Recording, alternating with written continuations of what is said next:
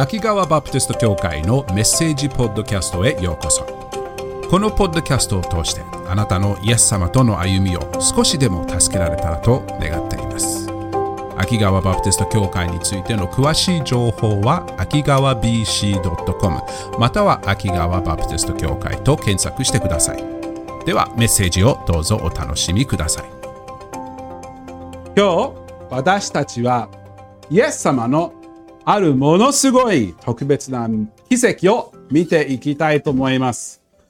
この奇跡はですね、ものすごい奇跡です。イエス様の復活以外には、マタイ、マルコ、ルカ、ヨハネの4人の、えー福音書を書いた人たちは、この奇跡以外に、他のみんな一緒に話した奇跡は、復活以外にはない奇跡です。それは、復活の食事という奇跡ですね。みんな知ってるかな？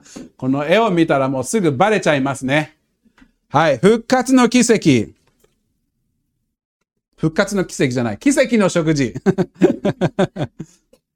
この、この弟子たちには、この奇跡はものすごく大きなインパクトを与えたと思います。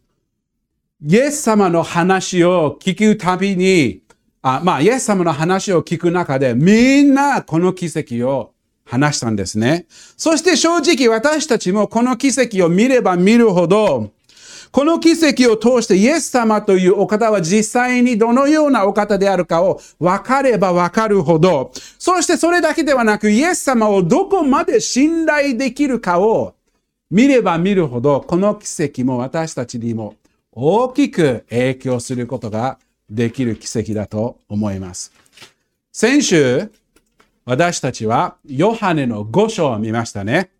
ヨハネの5章を終えたところで、イエス様はエルサレムのユダヤの指導者たちにご自分のことを示していましたね。ちょうど、えっ、と、祭り、エルサレムの祭りのところで、エルサレムに入ったところで、イエス様は足の苗えた足が歩けない38年間歩けなかった人を癒しました。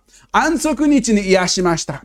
そしてそのことによってユダヤ人の指導者たちはイエス様を責め始めましたね。イエス様はご自分の彼らの答えの中でご自分の正体をはっきりと彼らに表しました。私は神の子です。そしてそれを自分で言っているだけではなく、何人かの証人をも彼らに紹介しました。ですね。残念ながら、ユダヤ人ユダヤ人たちは、イエス様の言葉を拒否して、そしてイエス様が本当に神の子であることを証明する証人たちも、彼らの証を拒否してしまいました。信じませんでした。その時点で祭りが終わって、イエス様はガリラヤに戻りました。ヨハネの5章とヨハネの6章の間には相当の時間が進んでいるのです。ヨハネの5章からヨハネの6章の中では他の福音書の人たちが書いてくれたので、ヨハネはそのことを他の福音書を書いた人たちに任せているのですね。例えば、ルカの福音書はこの時期について6書物を書きました。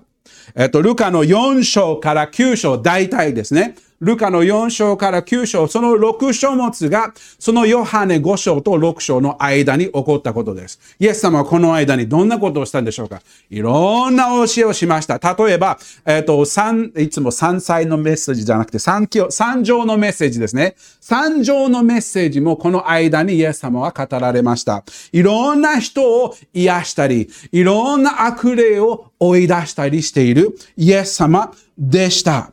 そして、もう一つの奇跡、皆さんよく知ってる奇跡だと思いますけれど、嵐の中でイエス様船の中で寝てましたね。その寝てる間に弟子たちがびっくりして、イエス様死にますそういう話をして、あのイエス様は起き上がって嵐を沈めましたね。それもヨハネ 5, 5章6章の間に起こった時期でした。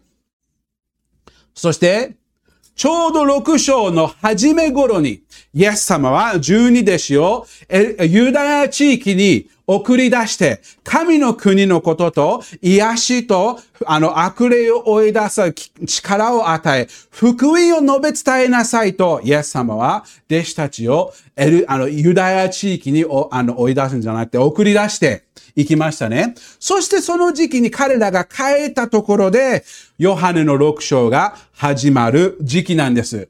それだけではなく、もう一つの大きなことが起きたのです。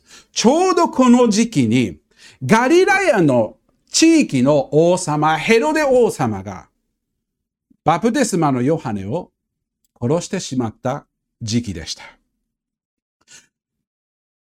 弟子たちは長い旅と一生懸命の働きの中での疲れをすごく感じていた時期でした。そしてそれだけではなく、バプテスマのヨハネも亡くなってしまった時期です。殺された時期です。弟子たちは疲れを持っていて、もちろんイエス様もそうだと思います。そして疲れと同時に悲しみを覆っていた時期でした。ユダヤのバプテスマのヨハネの中に後についていた何人かもいましたよね。ヨハネもアンデレもその中の一人、数人でしたね。イエス様のいとこでした。だからみんな今悲しい時期、疲れた時期で、イエス様は弟子たちに、これはこのままだと大変だ。ちょっと休憩の時間を持ちましょう。回復の時間を持ちましょう。そして、イエス様は弟子たちと一緒に誰もいないところに、本当にもう何にもない、誰もいないところに数日間を過ごすことを決めました。そして、それを決めたときに、彼らはそのどこにも荒れた地、荒れたところに、あら、もう本当に荒野の中のところで、着いたところでびっくりしました。なぜかというと、休む目的の旅が、また働く時になってしまったのです。群衆がイエス様の奇跡を今までずっと見てきて、この荒れたところで、この荒野の、ま、ど真ん中のところで、群衆が後をついてきてしまいました。ので、イエス様はまたどうしたでしょうか？彼らの必要を満たし始めたのです。僕だったら、すみません。今回はちょっと休憩します。ちょっと閉店させていただい、シャッターを閉めるね。今日はちょっとやってないので、また次、来週十分奇跡をしますから、その時にぜひいらしてくださいと僕は言うけれど、イエス様は僕じゃないことに感謝ですね。マルコの6章の34節にこう書いてあるんです。イエスは船から上がって大勢の群衆をご覧になった。彼らが羊飼いのない羊の群れのようであったので、イエスは彼らを深く憐れみ、多くのことを教え始められた。すごいですよね。マタイでは、このことの中で、大勢の人を一日中癒した。人を癒しながら人を教えているイエス様です。すごくない？本当にイエス様の愛がここですごく見えると思います。この人生の低い疲れ、みんな疲れた時に誰かに何か頼まれるとやりたくなる？やらないよね。やりたくないよね。やらせる、や、無理やりやらせた場合はもうしょうがないの。分かった。OK。じゃあやってあげよう。という気持ちじゃん。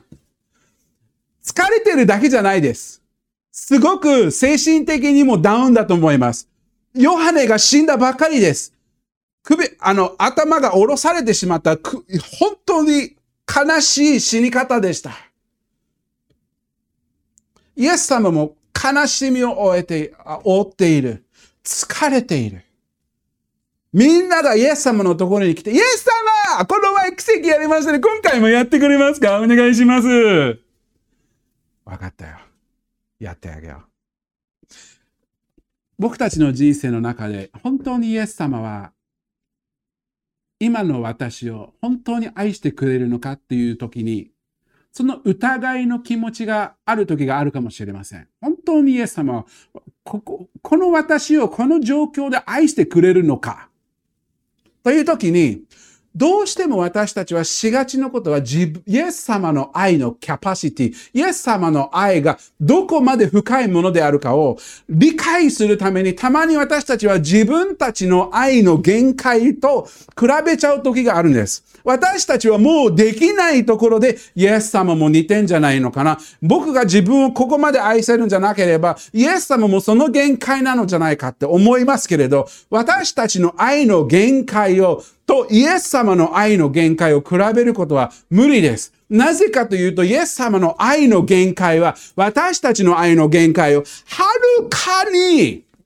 比べられないほど深い愛があるのです。限界のない愛と言ってもいいかもしれませんです。イエス様は彼らを愛しているのです。イエス様は私たちをも愛しているのです。ので、この場面でも、イエス様は彼らの肉体的な必要を満たすのです。癒しをしながら、悪霊を追い出しながら、彼らの肉体的な必要を満たすだけではなく、彼らの霊的な必要をも満たすのです。彼らを教えることで。癒しながら教える。癒しながら教える。肉体的な必要と霊的な必要を満たしているイエス様です。これが一日中ずっと起きていたのです。ヨハネの6章では、こういうふうにヨハネはこの場面を説明します。その後イエスはガリラヤの湖、すなわちティベリアの湖の向こう岸に行かれた。2節大勢の群衆がイエスについていった。イエスが病人たちになさっている印を見たからで、その理由ですね。イエスが病人たちになさっている印を見たから後についていった。目的が見えますね。イエスは山に登り、弟子たちと共にそこに座られた。そして、4節。4, 4節もそうだね。ユダヤ人の祭りである杉越が近づいていた。この一日の中でイエス様はいろんな人を癒しているのです。いろんな人に教えているのです。日がだんだんと進んでいくと、弟子たちはある大変な状況に気がつき始めました。私たちは本当に何にもないところに休むために来たんです。けれど、この群衆がいるから、か、夕が、夕、日が暮れるところでは、この人たちはどうやって食べ物を見つけるのでしょうかなので彼らはイエス様に行きました。先生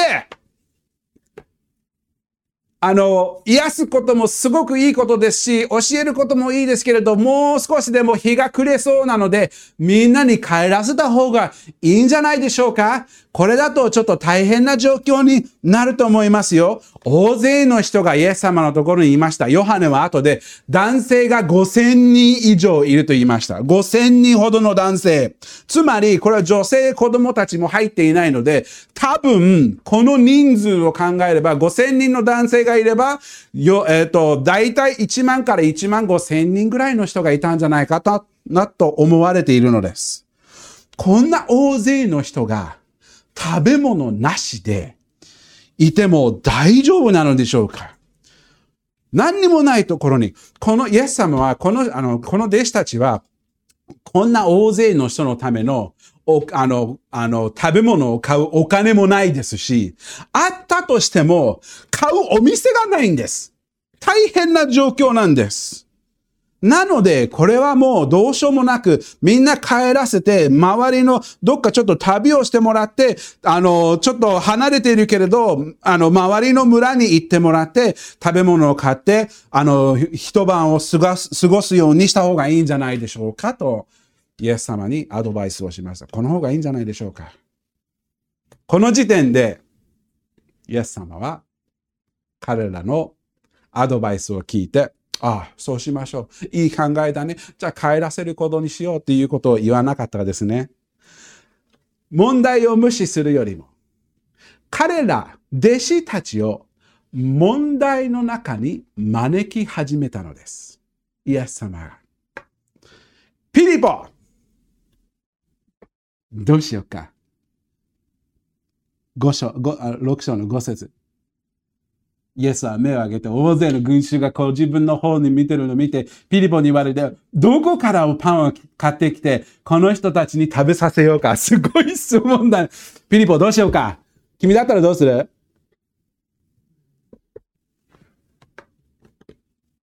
ピリポの答えは？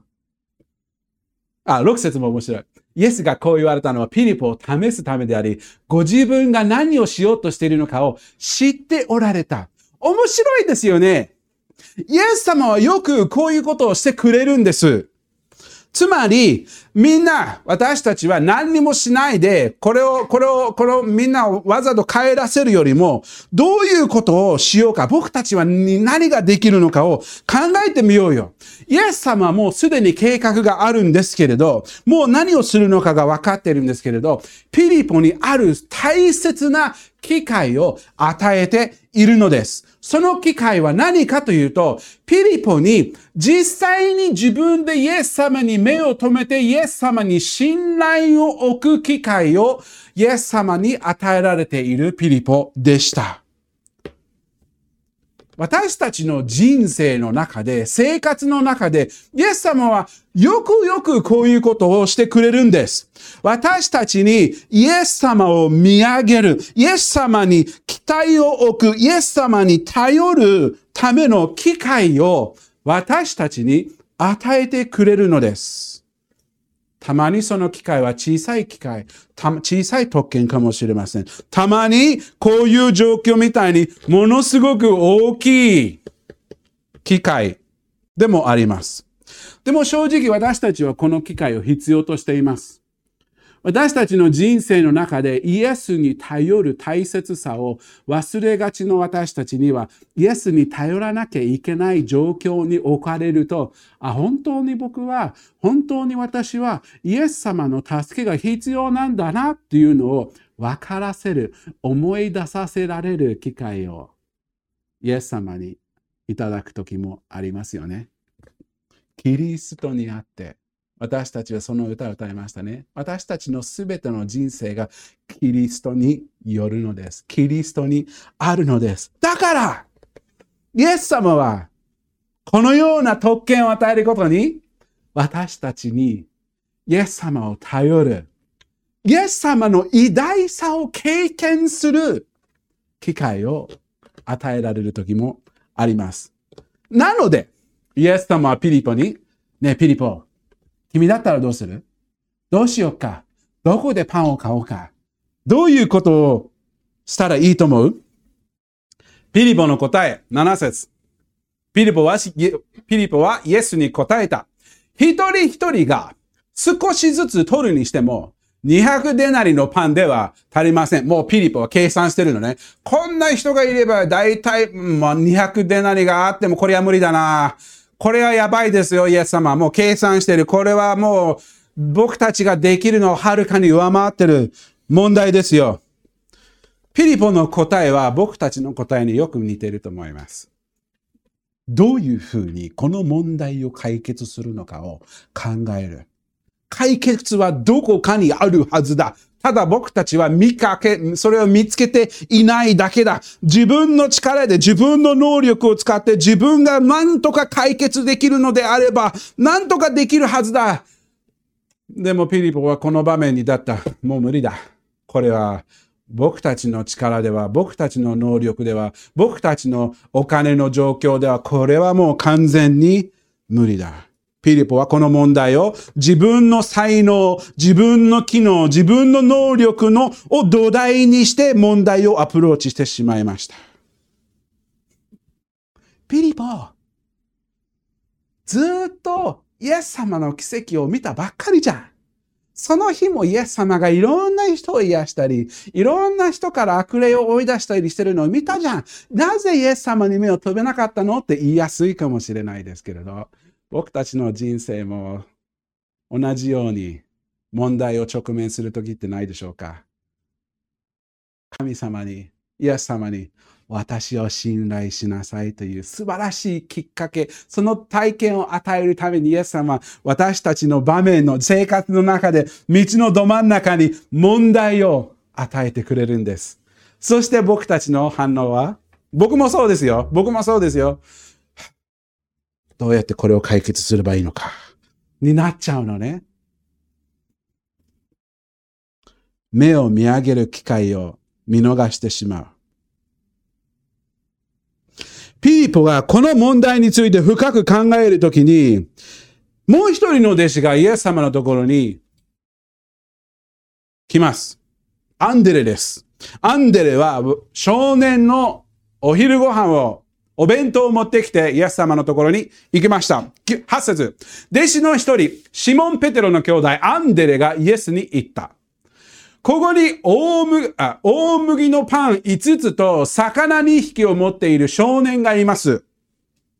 でもこんなに大勢の人の人のでは、これは何になるのでしょう？アンデレもあの、この場面考えるとすごいなと思う。面白いな。アンデレが群衆を見てるのね。あの、もう弟子たちみんなこれはどうすればいいのかって、もう、もう心配だらけですね。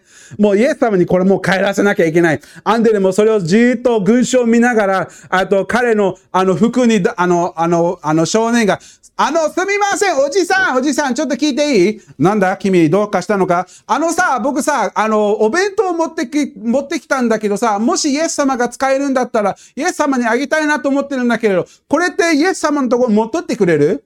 何を言ってんの君？な、ちょっと見して。何持ってるの？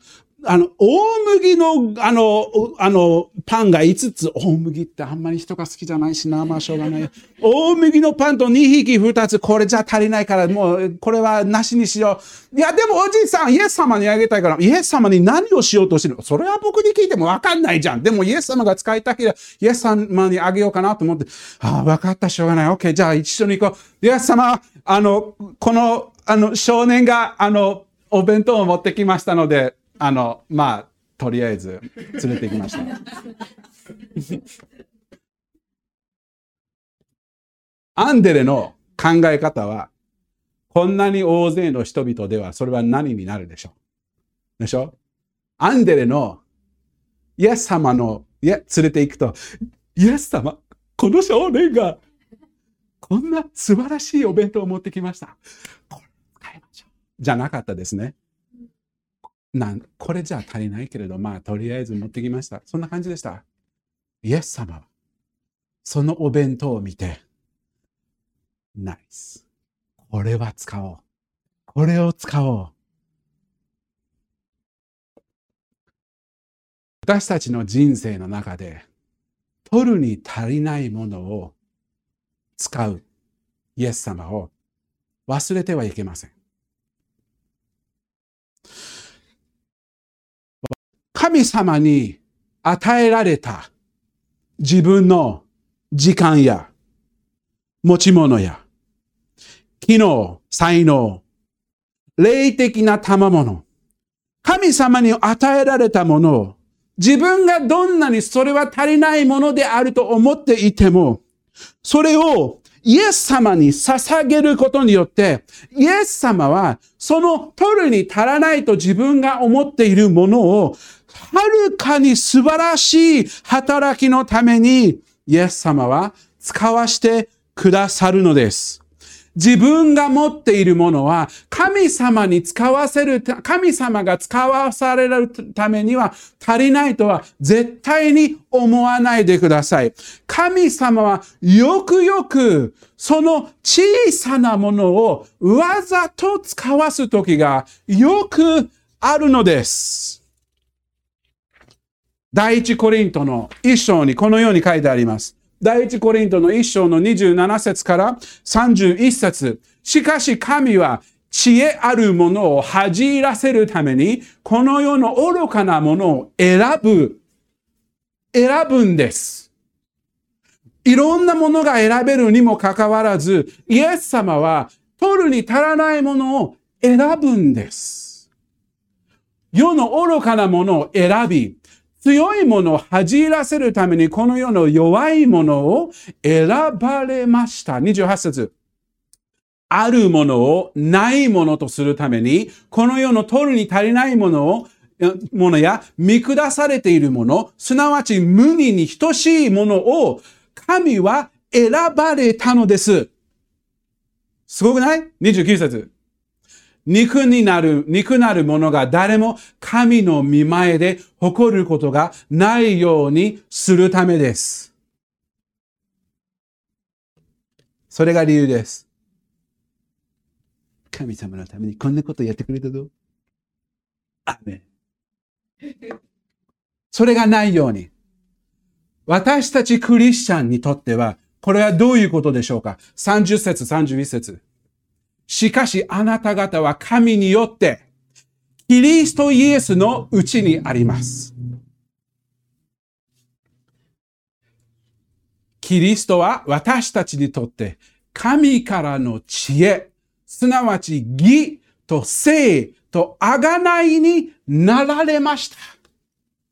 主の栄光、その栄光の中の知恵、義、清さ、あがなわれたことを示すためのものです。31節。誇る者は、主を誇れ。と書いてある通りになるためです。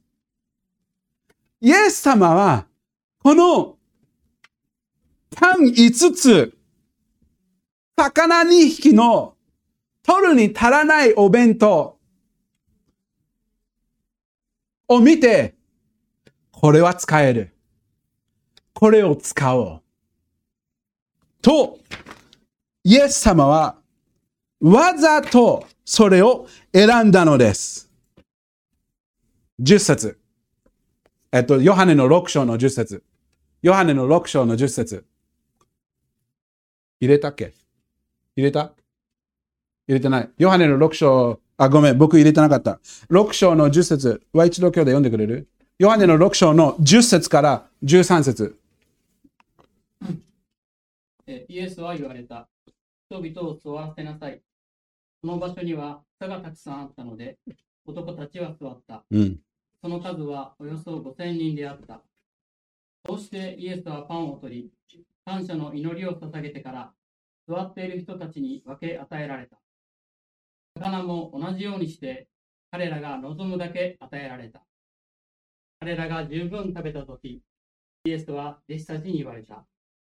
一つも無駄にならないように、余ったパン切れを集めなさい。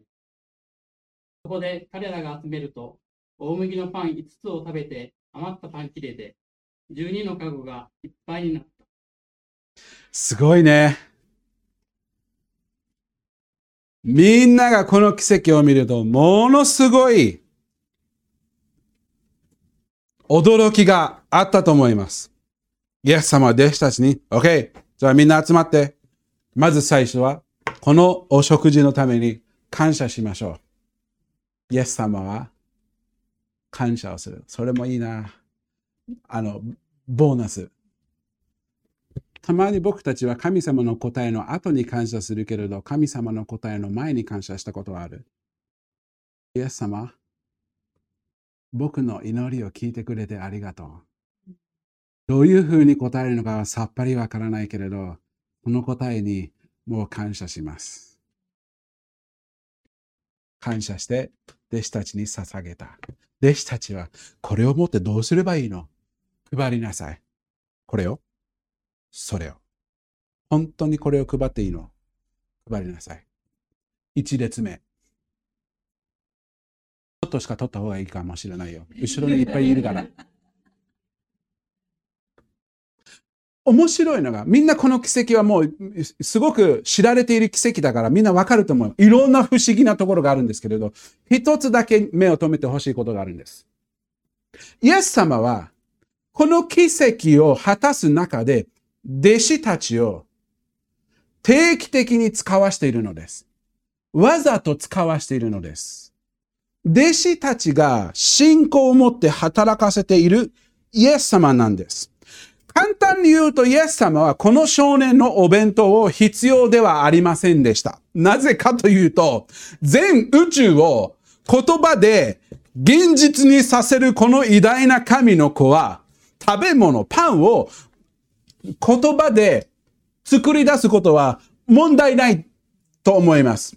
イスラエルの民を40年間パンを毎日出すことができた偉大な主が一つのこの数の人々のあのパンを出すのは問題ないと思います。一言で、食事あれ で、みんなの前にもう豪華ななんかごちそうが出ることができたと思います。でしょ?でもイエス様は、弟子たちのために、弟子たちは君たちはそこで待ってなさい。僕がやるからと言って、自分でやらないんです。弟子たちをその奇跡の中に入れるんです。パンを取って配りなさい。イエス様を奇跡の中に入れることによって、彼らは一列ごとに信仰を持って次の列に行かなければなりませんでした。いつこのイエス様のこれはいつなくなるのかはわからないから、まあとりあえず最初はちょっとビビりながら、まあ取りましょう、どうぞ取っていいよ。もうちょっと早く来ればよかったね。後ろの人たち。ね。と思ったかもしれないね。早く来るとこういう言葉にならない。この次はもっと早く来た方がいい。そういう感じになったかもしれないね。でもだんだん配れば配るほど、おおまだ大丈夫だおまだ大丈夫だあ、もうず、もう好きなように取っていいよっていう段階がいいずれ来たと思います。信仰が一列ごとに成長する機会をイエス様に与えられた弟子たちです。信仰のステップが続く奇跡でした。私たちの人生の中でも、イエス様が私たちに、イエス様を使える機会が与えられるときには、信仰が続く働きであることがよくあります。自分ではこれはできるかどうかわからないけれど、イエス様は私のようなものを使わせることができれば、使わせてください。そして日々それが続くのです。あなたがイエスを信頼すれば信頼する中で、一歩一歩信仰を持って、いあの、前に一歩進んでイエス様に仕える。それが続くば続くほど、イエス様はある素晴らしいあの、優れたことをしてくださるのです。自分には理解できないような方法であなたの奉仕を使わしてくれるのです。自分でもたまには気がつかないようなところでもあなたの奉仕を使わしてくれるのです。自分のこの、このようなちっぽけな私を使ってくれるのであれば、どうぞお使いになってくださいと、イエスに目を留めながらイエスに使える。そしてイエス様は私たちの取るに足らない機能や才能や持ち物や霊的な賜物を使わして、たまにはそれが見えない時もあるかもしれませんけれど、そのようなことを使わしてくれるのです。私たちにイエス様の偉大な奇跡の中に入れさせてくれるのです。そして私たちはイエス様の偉大な働きを後ろから遠くから見るのではなく、自分の目の前でそれを経験する機会を与えてくれるイエス様です。それをするためには、信仰、イエス様を信頼しながら、前を一歩出しながら、一歩出しながら、主に与えられた方法で使える。それを通して、目は目をイエス様に留めながら、そしてイエス様に留めながらイエス様に使えるとすごいことが起こるのです。周りの人たちもイエス様に目を留めるようになるのです。イエス様がご自分を私たちの奉仕の中でご自分を私たちに表すだけではなく私たちを通して表してくださるのです。まさにこの奇跡もそのようなことになったのです。14節。ないか。14節。ヨハネ6章の14節。一人々はイエスがなさった印を見て、誠にこの方こそ世に来られるはずの預言者だと言った。世に来られるはずの預言者。その何の話だか知ってる？それは旧約聖書の中でメシアの話です。この人は世に来られるあの偉大な預言者、救い主、メシア、約束された方ではないでしょうか。配っている弟子たちのことについて何にも出てないですよね。みんなこの奇跡は弟子から何一生懸命働いたことは感謝してたと思いますけれど、奇跡はこのことが起きたのはイエス様だからと分かって、イエス様を崇めるのです。イエス様が偉大なお方である。私たちの人生の中でいろんなことがあると思います。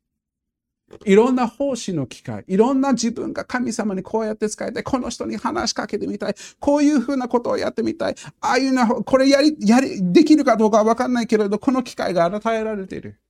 そういう時に、イエス様に信頼を持って使いましょう。教会の場でもある時もあれば、自分の生活の場でも、神様が一週間の間にこうしなさい。ああしなさい。いろんな方法で神様は主に仕える、主に信頼するための問題を与えてくれます。これって機会なんです。イエス様の偉大さを経験するための機会です。イエス様に目を留める機会です。そしてその偉大さを遠くから見るのではなく、自分の人生の中で経験するための大切な大切な信仰の歩みの一歩です。イエス様はあなたにも聞いているかもしれません。どうしよっか？この問題があるね。じゃあどうしよっか。フィリポの答えは？今日見ましたね。あなたの答えは何でしょう？イエス様があなたの人生の中でこれは大変だね。どうしよっか。と聞かれるとき、私たちも目をイエス様に留めて、さっぱりわかんないけれど楽しみだ。信仰を持って、イエス様の後についていって、与えられている奉仕を一生懸命やって、イエス様に仕えていきましょう。そして、それを通して、イエス様の栄光が自分が経験するだけではなく、神様が恵み深くあなたの人生を通して輝かせてくださるのです。あなたの周りのいる人たちもイエスの栄光を見て主を崇める機会を与えてくださるのです。ハレルヤそれは特権です。感謝しましょう。祈ります。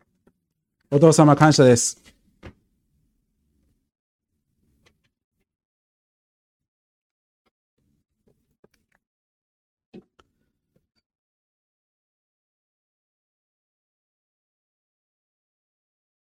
私たちをあがなあがない出してくださっただけではなく、私たちを使わしてくれるということを選んでくれることも感謝します。これもまさにあなた様の偉大な奇跡的な働きです。私たちのようなものが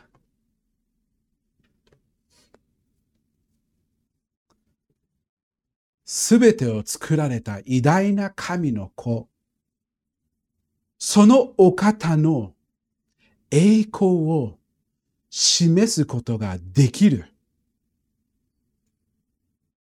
示す特権をいただく。これはまさに奇跡です。私たちをそのように使わせてくださってありがとうございます。そして、どうかどうか私たちも自分のそれぞれの生活において、そして教会家族を通して、私たちにもあなた様の素晴らしい栄光を示す機会を与え続けてください。私たちを使わせてください。私たちにあなた様の偉大な栄光を経験させてください。そしてそれを経験するために、それを示すことができるために、私たちもその必要な信仰をも与えてください。あなた様を見上げて、信仰を持って、主に仕える一歩一歩踏み出すように、私たちを導き、助けてください。感謝して、イエス様の偉大な皆によって感謝して祈ります。アーメン